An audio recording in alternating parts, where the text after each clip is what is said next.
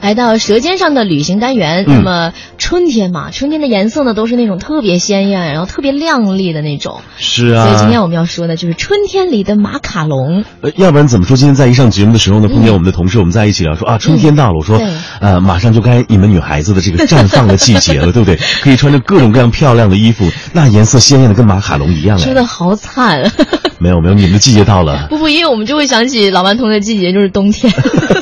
实际上，要不现在我怎么还披着厚厚的这个冬衣呢？ 嗯那啊春捂秋嗯冻嘛，千万不要逞能。呃，但是春捂秋冻，我觉得对于马卡龙来说，呃，女孩子非常喜欢吃，对不对？对啊，甜甜的。但是对于我这样的这个老顽童来说呢，我在吃它的时候会觉得好腻，嗯一定要用这个茶来解 腻。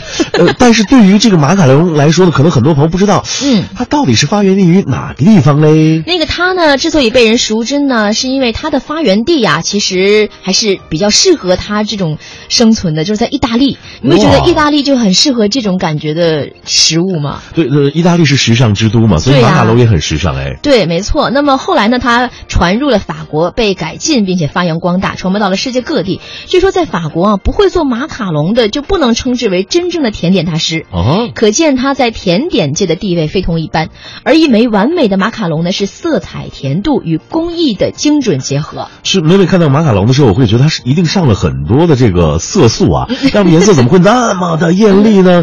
刚才我们也看到了很多的这个文章介绍说，马卡龙对之所以备受推崇啊，离不开它这个五彩缤纷的色彩魅力。嗯如此醒目的外观啊，顷刻间就能啊俘获满满的少女心。对啊像我这样的老顽童的心，他就俘获 不了。而成就这些绚丽色彩的幕后推手啊，嗯其实就是各式各样的食用色素。哦看看看看看，让我猜中了。啊嗯这个没有了这些色素，马卡龙的客观形象便会大打折扣。哎，对啊，现在连吃的都要看颜值了。那像我、嗯像我这种口重的人啊，就是对于马卡龙这种逆天的高甜度，哇有的时候是无法接受的。是嗯那有的时候就是特别甜，然后许多人在尝了、第一次尝马卡龙之后，都是“齁甜”两个字来形容。对啊呀、嗯，那其实国内的多数马卡龙啊，已经尽量的根据我们的口味，已经在甜度上啊做了适当的改 良了。呃，以前在做美食节目的时候，我认识一个叫做呃爱吃甜品的神经病啊，嗯他是一个， 你知道他是一个翻糖蛋糕师哦，他做的翻糖蛋糕特别漂亮。哦嗯呃有一天他把他的这个做的马卡龙拿给我吃完之后呢，